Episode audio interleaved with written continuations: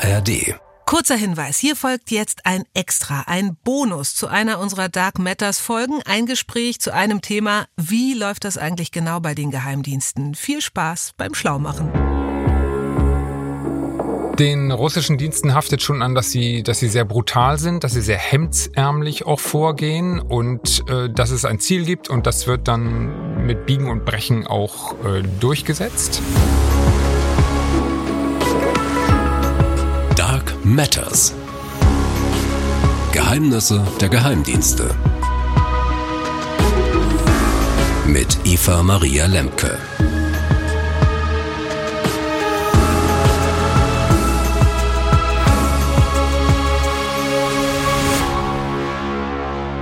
Hey, wie gut, dass wir uns hier treffen. Ihr hört Dark Matters, Geheimnisse der Geheimdienste in aller Kürze mit allen wichtigen Hintergründen in unserer Infofolge. Wie immer lassen wir uns aufschlauen von einem unserer Experten und heute ist das Michael Göttschenberg, der ARD-Terrorismusexperte und Geheimdienstauskenner. Hallo Michael. Hallo Eva Maria.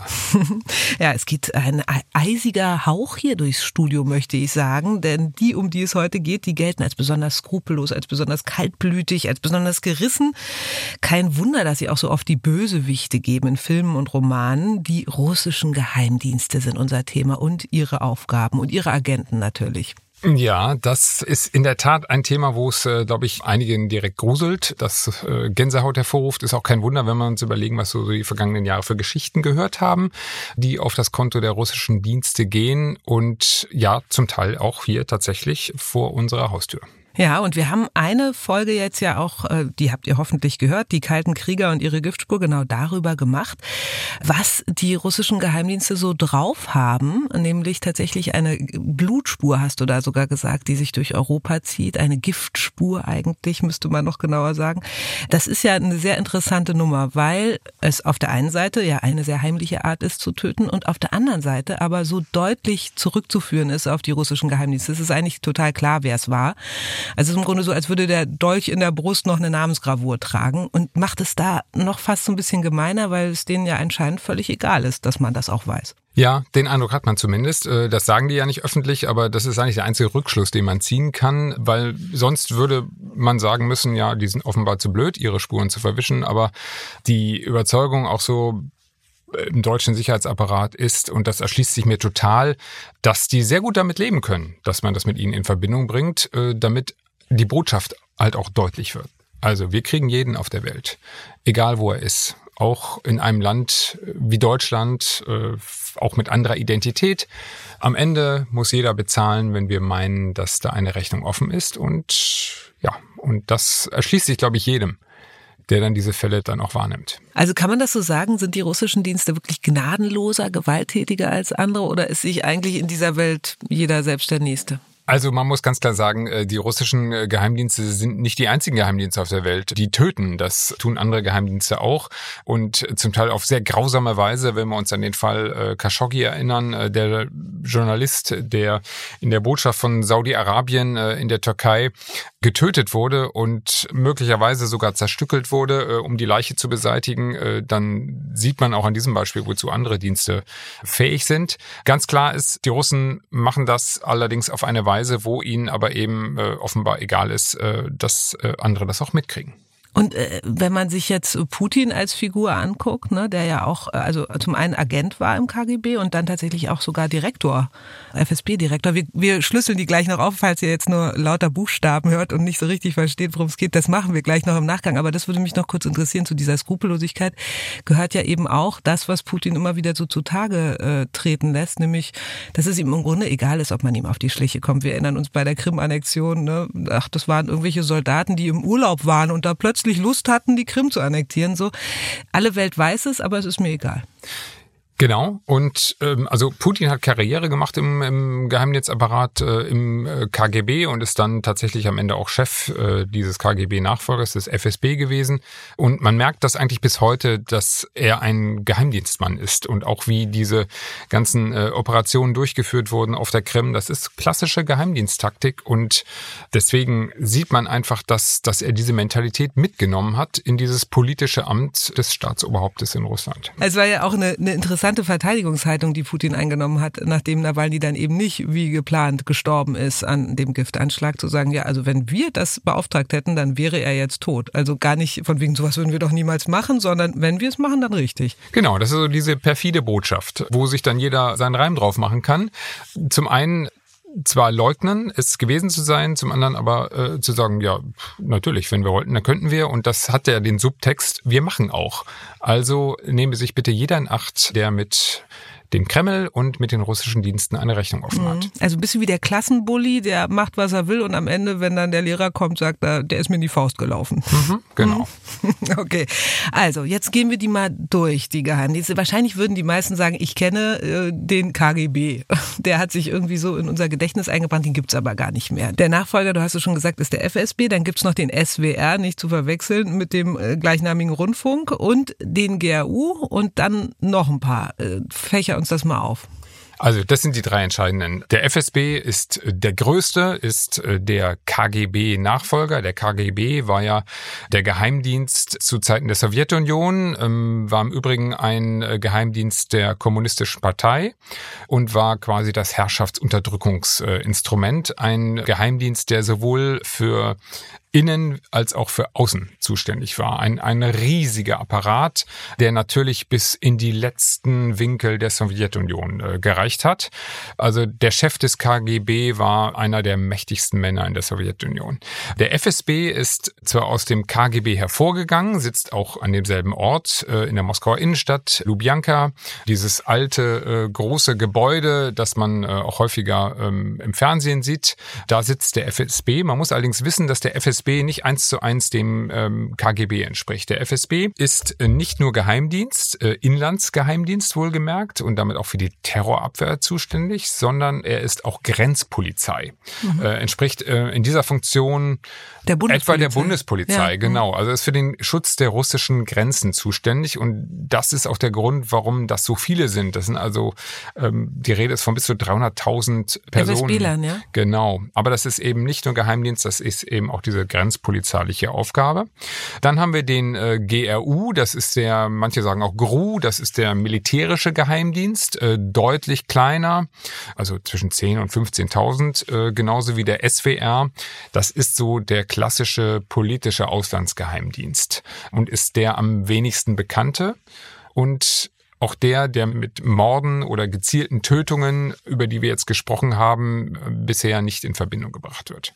Okay, und dann gibt es aber auch noch einen Geheimdienst, der zum Beispiel alleine für den Schutz des Präsidenten äh, zuständig zu sein scheint. Zumindest liest sich das so.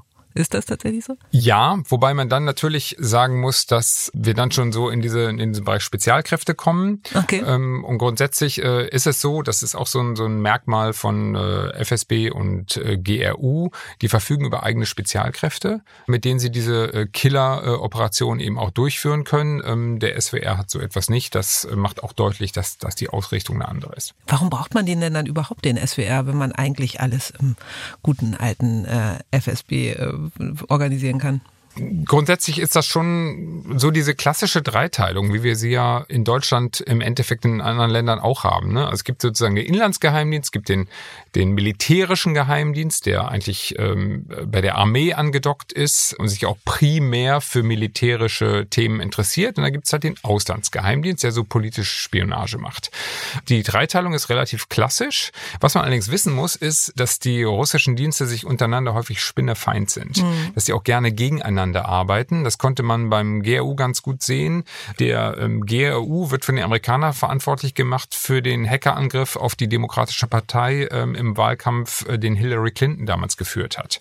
Und da fragt man sich ja, was hat denn der GRU damit da zu suchen? Und da, da sieht man, äh, dass die auch versuchen, sich gegeneinander zu profilieren. Es geht natürlich auch darum, wer hat die Gunst des Kreml und das erklärt, äh, warum die zum Teil in Gebieten wildern, in denen sie so der reinen Lehre nach eigentlich gar nichts zu tun haben, weil der GRU sollte sich eigentlich ja um militärische Geheimnisse kümmern, sprich um Rüstungsprojekte, darum die NATO auszuforschen oder oder die Bundeswehr.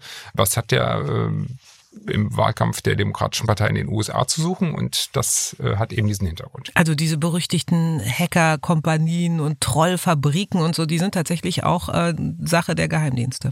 Die sind auch Sache der Geheimdienste und äh, da hat eben so jeder seine eigenen Truppenteile und das äh, ist eben nicht so fein aufeinander abgestimmt, sondern da gibt's auch sehr viel gegeneinander. Du hast gerade beim FSB von 200.000, glaube ich, gesprochen, ne? Bis zu Menschen. Bis, zu mhm. 300.000 sind so Schätzungen. Okay, äh, das heißt also, das ist, äh, wenn man jetzt alle Geheimdienste und die Untergeheimdienste, die jetzt gar noch nicht richtig zur Sprache gekommen sind, nochmal alle zusammennimmt, dann sind wahrscheinlich eine halbe Million Menschen da irgendwie beschäftigt, oder? Könnte Das kommt so in diese ungefähr- Größenordnung, ja, genau. Das ist ein Apparatus Maximus. Ist das überhaupt beherrschbar sozusagen? Das ist ja wie ein Staat im Staat. Ja, ist es. Wie gesagt, beim FSB diese große Zahl, die hat eben auch damit zu tun, dass wir hier über den Grenzschutz reden. Ähm, Das Und die Grenze ist ja groß. in Die Grenze ist ja. groß, Mhm. ja. Aber trotzdem, da bleibt eine Menge übrig. Es ist aber natürlich ein großes Land, es ist eine Weltmacht und der FSB als Inlandsgeheimdienst.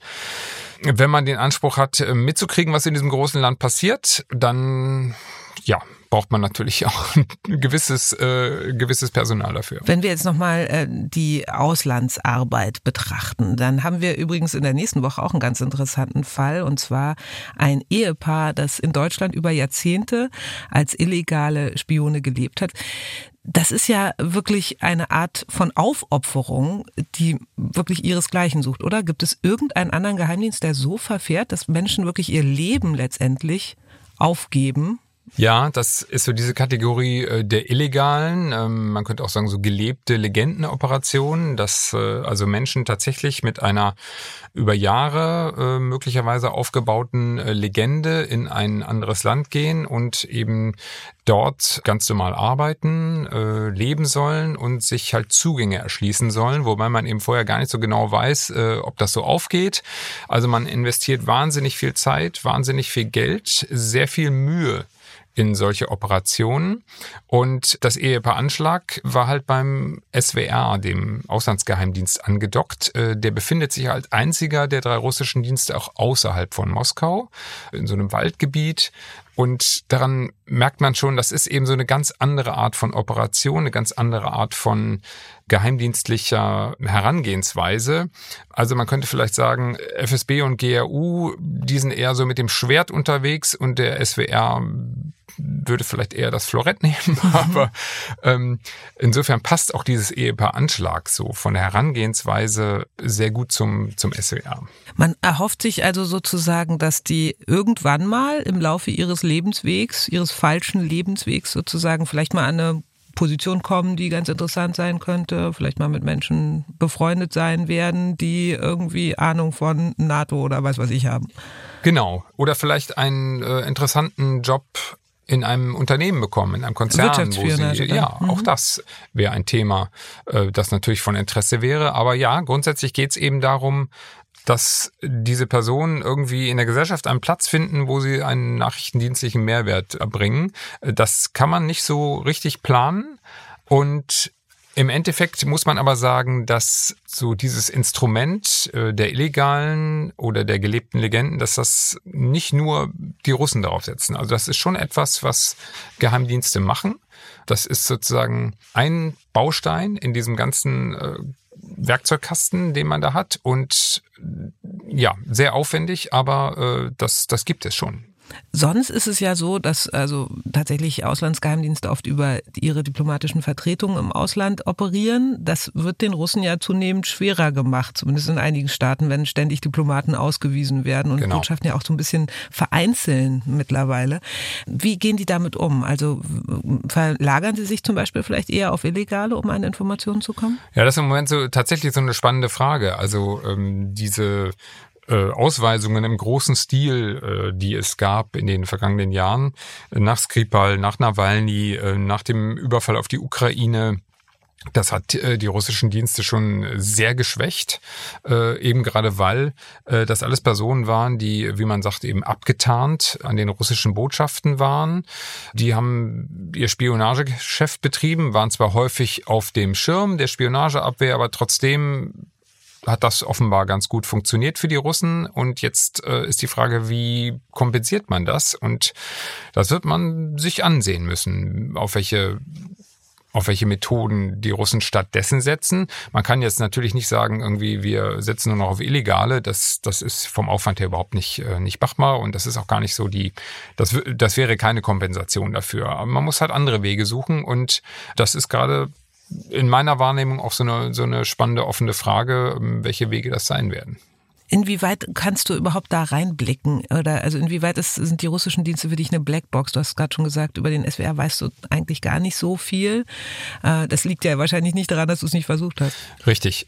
Es fängt damit an, wie sichtbar sind die in dem, was sie tun. Und FSB, GRU sind relativ sichtbar ähm, aufgrund dieser, äh, dieser gezielten Tötungen, die es gegeben hat, äh, aufgrund von Hackerangriffen, äh, über die wir erfahren haben, so dass man da eine Menge Rückschlüsse daraus ziehen kann. Es gibt auch durchaus, oder es gab jetzt nicht mehr, aber es, es gab durchaus auch Verbindungen von äh, deutschen Nachrichtendiensten hin zu russischen. Zum Beispiel, wenn es um die äh, Terrorismusbekämpfung ging. Da hat es hat man sich durchaus auch gegenseitig äh, informiert. Das findet äh, in der Form nicht mehr statt. Was ich aber immer wieder gehört habe, war, dass es mit dem SWR solche Beziehungen nicht gab, dass das immer sehr schwierig war und dementsprechend weiß man über den SWR auch besonders wenig. Mhm. Also nicht nur du, sondern Mann. Höre ich daraus. Würde ich so sagen. Ja, ja. okay. Der FSB ähm, hat ja ähm, eben vor allen Dingen das Inland auch im Blick, zumindest soll es so sein, neben den vielen anderen Aufgaben. Grenzschutz haben wir auch schon abgesteckt. Ähm, ich könnte mir vorstellen, dass der auch dazu genutzt wird, einfach äh, Repressionen äh, gegen die eigene Bevölkerung zu richten. Also ich meine, wir erinnern uns, es ist ein Land, wo man für ein, das Hochhalten eines weißen Blattes Papier mittlerweile schon äh, festgenommen werden kann. Also es ist tatsächlich auch so ein, so ein Druckmittel nach innen. Ja, der FSB ist, eine, ist ganz klar ein Herrschaftsinstrument des Kreml und das wird benutzt, um äh, missliebige äh, Teile der Bevölkerung äh, zu unterdrücken, politische Strömungen, ähm, oppositionelle Strömungen auszuforschen, zu unterdrücken. Wir haben das bei Nawalny äh, ja in Reinkultur gesehen, wie der über Jahre vom FSB beobachtet wurde, bis eben hin zu dem Punkt, äh, dass man beschlossen hat, jetzt töten wir ihn. Und das macht ja sehr deutlich, ähm, wofür der FSB da ist, wozu er äh, fähig ist und dass das natürlich ganz klar im Interesse des Kreml auch ist, was da passiert. Also der aktuelle FSB-Chef äh, Alexander Bortnikov macht diesen Job seit 15 Jahren. Und eigentlich ist so ein Geheimdienstchef, das ist ein Schleudersitz. Aber er macht das offenbar genau so, wie der Kreml das gerne möchte, sonst würde er da nicht mehr sitzen. Mhm. Und insofern äh, kann man mal davon ausgehen, dass das dieses Herrschaftsinstrument äh, genau auf die Weise eingesetzt wird, wie der Kreml das möchte und dass es da auch eine bedingungslose Loyalität gibt. Also die russischen Dienste, die haben ihren finsteren Ruf nicht ganz zu Unrecht, kann man sagen, sowohl bei dem, wie sie an ihre Daten kommen, beim Sammeln, beim Observieren, äh, aber auch bei den aktiven Dingen, die sie tun, also Anschläge, Cyberattacken, Hackerattacken haben wir gehört. Sie sind ein bisschen kompromissloser und ein gutes Stück entschlossener als andere Dienste. Davon erzählen wir in zwei Folgen in dieser Staffel Dark Matters. In der zweiten und der dritten Folge einmal geht es um die Giftmorde, die den russischen Diensten zugeschrieben werden und in der anderen um die jahrzehntelange verdeckte Spionage des Ehepaars Anschlag. Auch das ist hier zur Sprache gekommen. Wahnsinnsgeschichten, dank dir auch erzählt und heute nochmal extra beleuchtet. Vielen Dank, Michael Göttschenberg. Sehr gerne. Und euch auch ein Danke fürs immer wieder dranbleiben bei Dark Matters, fürs Weiterhören, fürs Mitdenken, fürs Teilen und Kommentieren. Wir hören uns. Dark Matters. Geheimnisse der Geheimdienste. Letzte Generation stört. Sie blockieren den Verkehr, sie kleben sich an Gemälde, sie beschmieren das Brandenburger Tor. Alles, um auf die Klimakrise aufmerksam zu machen. Dafür nehmen sie auch einiges in Kauf. Aber was wollen die derzeit wohl umstrittensten Aktivisten? Wie arbeiten sie? Und geht ihre Strategie eigentlich auf? Antworten gibt's im Podcast Hitze, letzte Generation Close-Up vom RBB und TRZ Media. Den Podcast findet ihr unter anderem in der ARD Audiothek.